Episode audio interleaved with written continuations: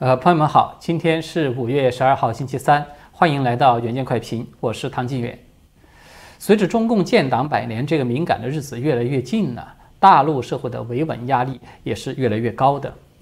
但是呢，很多时候啊，它就是这样的，哪怕中共它对一切不稳定的因素已经是严防死守到了草木皆兵的程度，但是它往往是越怕什么呢，它就越会来什么。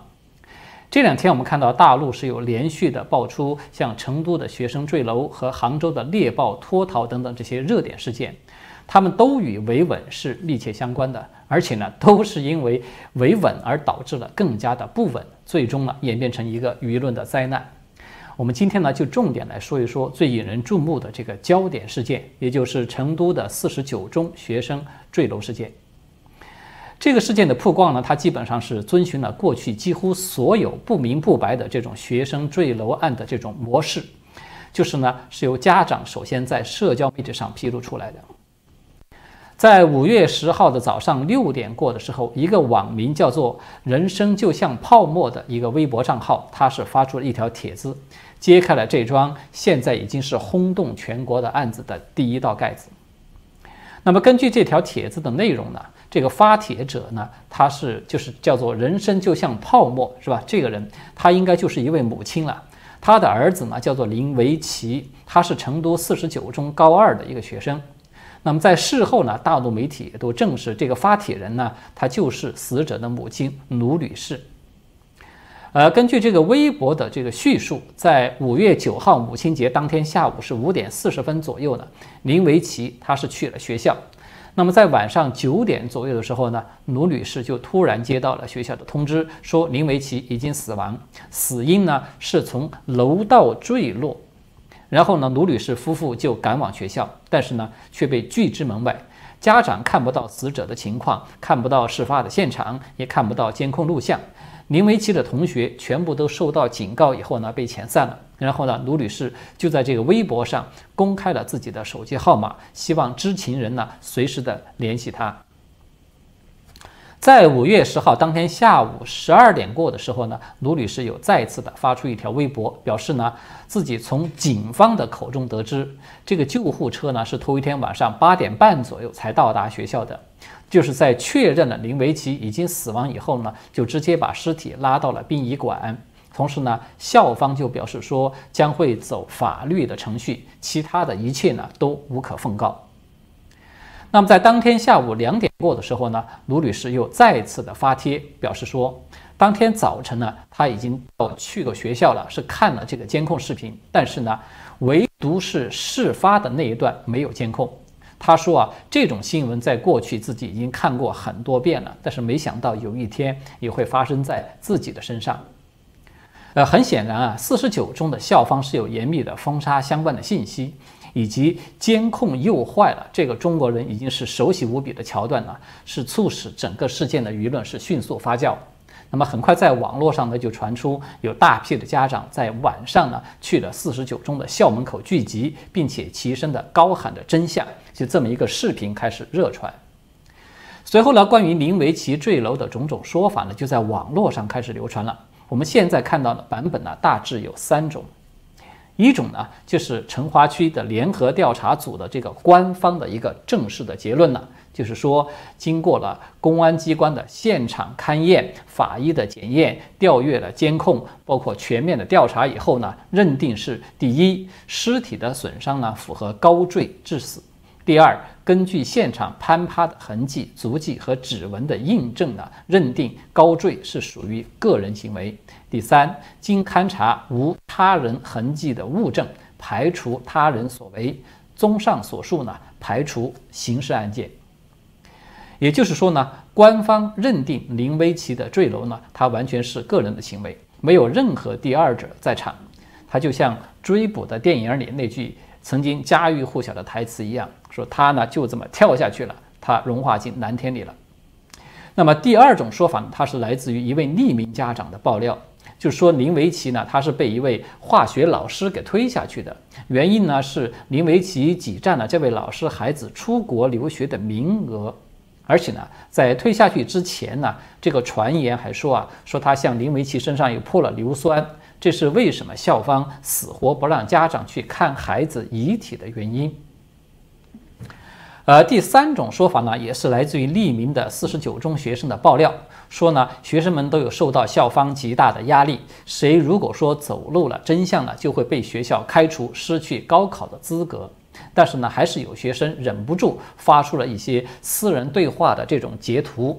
就显示出来说，林维奇呢是被几个富二代或者是官二代的孩子呢推下去的，因为呢，这个凶手的家庭背景深，势力大。所以呢，校方不敢得罪，只能帮着去掩盖。那么这三个版本之中呢，以第二种就是这个化学老师这个说法是最为引人注目，对吧？因为如果说这个说法是真的，它就意味着林维奇呢不仅是被蓄意谋杀的，而且呢是被虐杀的。凶手呢仅仅说因为一个出国的名额，就如此残忍狠毒的痛下杀手，超越了人性的底线。而且呢，这个人呢，他还是一个教书育人的老师，这种结论他对社会有多大的冲击力，几乎是难以想象的，对吧？如果我们单纯从逻辑上来看呢，这种传言它的可信度呢，它其实比较低，但是呢，它也不能够说绝对的排除，主要就是因为啊，在大陆有很多的高中呢，它的确存在着就是推荐名额到海外去公派留学的这种途径的。四十九中有没有这种途径呢？现在我们无法确认。但是呢，在其他地区的高中它是有的，而且呢，这种推荐考核的对象，它的确就是高二的学生，时间呢也大体上就是在升级到高三之前的五六月份。那么，为什么我觉得这种传言它的可信度不高呢？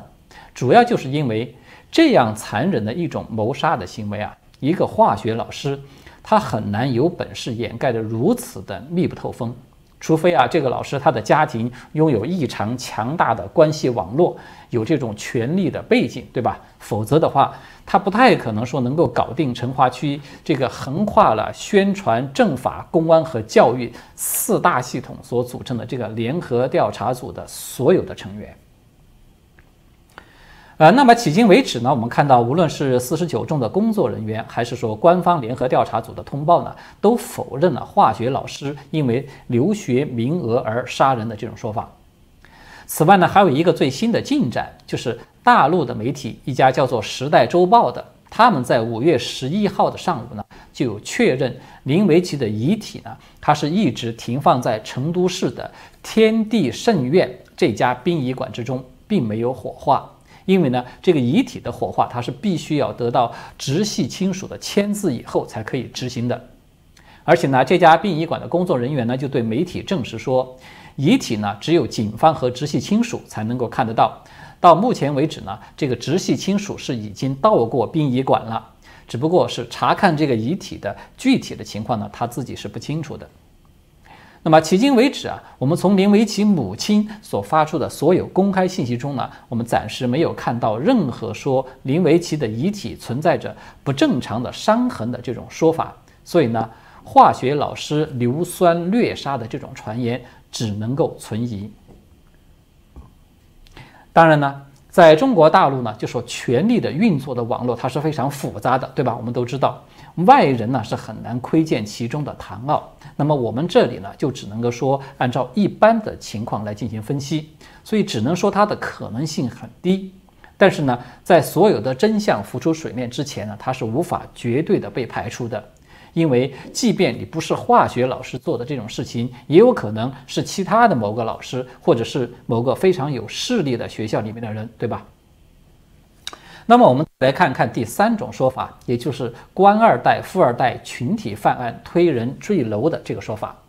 那么与这个说法类似的案例呢，其实我们并不陌生的。比如在二零一七年泸县的太福中学的学生赵鑫，他的坠楼的事件就一直都被质疑是几个官二代的孩子集体施暴所造成的。那么在四十九中林维奇这个事件中呢，有一个非常关键的信息啊，就是林维奇的坠楼地点。按照四十九中官方所发布的通报呢，林维奇坠楼是在知行楼，是这么一个建筑里面，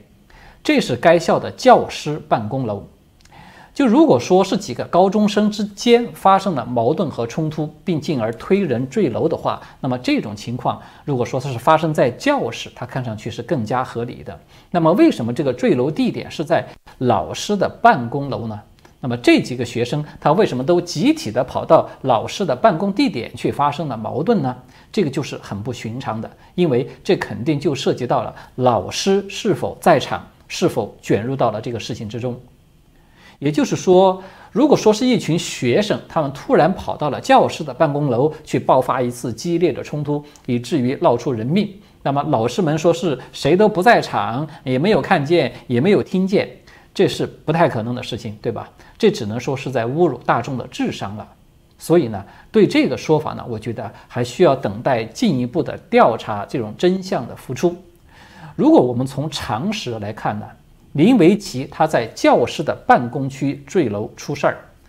那么他是否是与老师有发生了冲突，应当是首要的嫌疑。而官方对此，我们看到却是一直都是语焉不详的。这个就让我们回到了第一个版本，也就是官方的一个正式的通报，它的问题看起来是更多的。首先呢，党媒发布了这个信息呢，它就和当事人是自相矛盾的。人民日报的官方微博在五月十一号的时候公布了一条信息，它是这么说的：说家属对成都警方的调查结论无异议。但是呢，这位卢女士呢，就是死者的母亲呢，她在同一天发出的微博却是明确的表示说自己对调查组的通报是不认可的。她并且要求要见到林维奇的直接的老师，要求要观看全部的监控视频。所以大家有看到吗？这里的信息它是很清楚的，就是林维奇坠亡已经过去了两天时间了。作为家长的这个卢女士，她居然一直都没有和儿子的班主任啊，或者是直接的那个相关的老师见到面，她也没有看到完整的监控视频。那么这样一来，它就涉及到这起坠楼事件啊最关键的核心的证据就是监控视频，因为林维奇坠楼那一刻的监控视频到今天为止。都没有对外公布，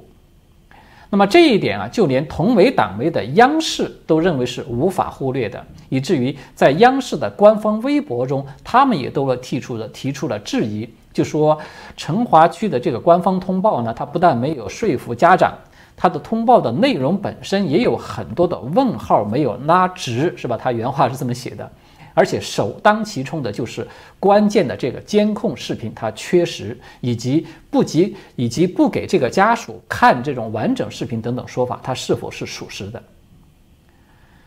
那么，如果说我们要简单的来回顾一下成华区的这个官方通报呢，就会看到这份通报啊，它除了对林维奇是因为个人原因坠楼，它排除了这个刑事案件很肯定这一点之外。对其他几乎所有重要的案情的细节都是语焉不详的。在整个案情之中啊，最关键的、最重要的，无疑就是我们刚才说的这个监控视频。因为啊，我们无论是从常识判断，还是说从网络上大量已经了解到的，就是关于四十九中这个教学楼它的实际的情况的爆料，我们都可以知道，就是在林维奇坠楼的地方，它其实是可以有不止一个监控的摄像头是可以拍到的。也就是说呢，即便是真的某个摄像头，它就真的有那么强的党性，它刚好呢就是在出事前后那一个小时的时候，它就罢工不干了，它也不可能说其他的摄像头也都全体一致，都刚好在这个时候集体罢工，对吧？所以呢，校方和警方他们掌握着完整的视频、完整的监控，他们掌握着林维奇坠楼的真相，我们基本上是可以肯定的。那么现在最诡异，也就是最难以让人理解的一点是，这个事件现在它已经成为举国关注的一个焦点了，连党媒都在纷纷的出面说话，甚至也都抱有质疑嘛，对吧？我们都看到了。那么如果说这个案情它真的就像成华区官方通报那么的简单，调查组呢，他只需要公布这一段监控的视频，他其实就可以非常轻松的去平息所有的质疑。它其实完全可以非常容易的就达到维稳的目的，达到党国现在最高的政治要求的。但是呢，非常奇怪的是，官方呢，它就是不公布，而且呢，要按照这个调查组的结论呢，说这个林维奇呢，他是坠楼是纯属个人原因，对吧？没有任何的其他人被牵涉进来。也就是说，你公布这段视频呢，你他并不会对学校或者说是某个老师造成什么影响，因为谁都知道嘛，学校呢，它不可能说是分秒不落的一直盯着每一个的学生，民众呢，并不会说因此而去苛责学校你们这个不就是没有承担责任。但是他为什么官方他就是不公布呢？刚才我们有说了，卢女士的声明和人民日报的说法，它其实是相矛盾的。这个时间戳呢，它就有显示说，卢女士她是在十一号的早上八点八点过的样子发的贴，而人民日报呢是在晚上七点过发的，所以呢，他也有可能就是说在中间这段时间之内，卢女士改变了自己的态度。那么，如果说卢女士是因为看到了完整的视频之后，认可了官方的结论，那么官方就更应该去公布这个监控视频啦。因为如果说连死者的母亲她都没有任何的意义了，都服气了，你公布这个视频来平息一下大众的质疑，要更是顺理成章的事情了。那么，除非这位卢女士她是被迫的认可，对吧？所以我们就看到呢，这里就是。违背最基本的常识和情理的一个地方，我们看到啊，当地警方啊现在是如临大敌，不仅是是在当天晚上呢和大批抗议的家长爆发过肢体的冲突，而且呢到今天为止，在四十九中的门口都有派驻大量的警力，禁止路人靠近，也禁止路人拍照。我们看到，光是在网络上这个曝光出来的，因为靠近了现场而被抓、被打的有名有姓的记者啊、公民啊等等，就已经是有好几个人了。也就是说呢，当地的警方啊，他们宁可付出如此之高的维稳的成本，也绝不愿意公布他们认定的这只是一次单纯的个人原因跳楼的这个视频，绝不使用这种超低成本的维稳的手段。这种操作你怎么看，它都是无法让人理解的，对吧？所以呢，唯一的合理的解释只能有一个，就是校方和调查组呢，他们宁可忍受现在这种千夫所指的这种状况，他也不公布视频，只能够说明他们在隐瞒着某种东西，某种一旦他们要是公开了，就会发生比现在这种千夫所指的局面更加严重后果的那种东西。两害相较啊，取其轻，这是一个常识，对吧？除此之外呢，我们很难再找到其他的合理的解释。那么除此之外呢，还有就是林维奇出事的时间也是备受质疑的一个焦点。我们根据公开的信息啊，可以先来简单的梳理一下时间线。在五月十五月九号的十七点四十分。林维奇呢，他就出门了，并且呢，祝这个卢女士母亲节快乐。在当天呢，他的表现是一切都正常。在十八点四十分左右的时候，林维奇从学校的知行楼坠落下来。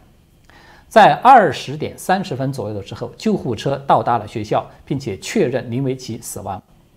那么在二十一点这个时候呢，卢女士是正式的接到了学校的通知，说孩子呢从这个楼道坠亡了。那么，同样差不多也是在二十一点这个左右，林维奇的遗体就被直接的拉到了殡仪馆。具体的情况呢，现在还不是很清楚。所以我们就看到这里面呢，最奇怪的一点就是，从林维奇十八点四十分左右的坠楼到救护车二十点三十分左右到校，中间经历了差不多是两个小时的差距。而我们只需要简单的查一下地图啊，就可以看到。在四十九中的附近呢，其实是有多家诊所的。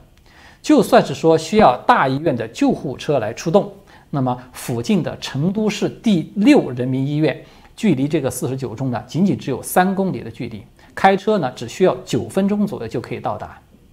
所以呢，如果这位卢女士她没有公开的撒谎的话，中间这接近两小时的时间差距，这个学校它究竟在干什么呢？